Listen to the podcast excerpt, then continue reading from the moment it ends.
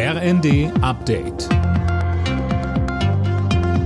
Stündlich neu. Auf den Punkt informiert.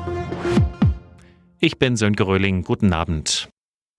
Der Tod des Kreml-Kritikers Alexei Nawalny sorgt weltweit für Bestürzung. Nach russischen Angaben ist Nawalny bei einem Spaziergang in seiner Strafkolonie zusammengebrochen.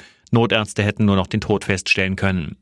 Sowohl die EU als auch die US-Regierung machen Moskau dafür verantwortlich. Auch Kanzler Scholz zeigte sich schockiert. Es ist etwas ganz Furchtbares, auch als ein Zeichen, wie sich Russland verändert hat nach den nun schon leider lange zurückliegenden hoffnungsvollen Entwicklungen, die in Richtung Demokratie gegangen waren, ist das längst keine Demokratie mehr. Der ukrainische Präsident Zelensky hat bei seinen Besuchen in Berlin und Paris Sicherheitsabkommen mit Deutschland und Frankreich unterzeichnet. Morgen wird er dann bei der Münchner Sicherheitskonferenz erwartet, die bereits heute losgegangen ist. In letzter Zeit kommt es bei Veranstaltungen der Grünen immer häufiger zu Protesten und da geht es teilweise auch aggressiv zur Sache. Eine Entwicklung, die Innenministerin Faeser scharf kritisiert. Mehr von Tom Husse. Dem Redaktionsnetzwerk Deutschland sagte sie, wenn politische Veranstaltungen durch Gepöbel und Gewalt verhindert werden, dann sind Grenzen massiv überschritten.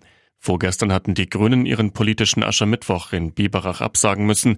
Gestern war Wirtschaftsminister Habeck in Nürnberg mit einem Pfeifkonzert und Hau-Abrufen empfangen worden. Baden-Württembergs Innenminister Strobel gibt der Ampel eine Mitschuld an der aufgeheizten Stimmung.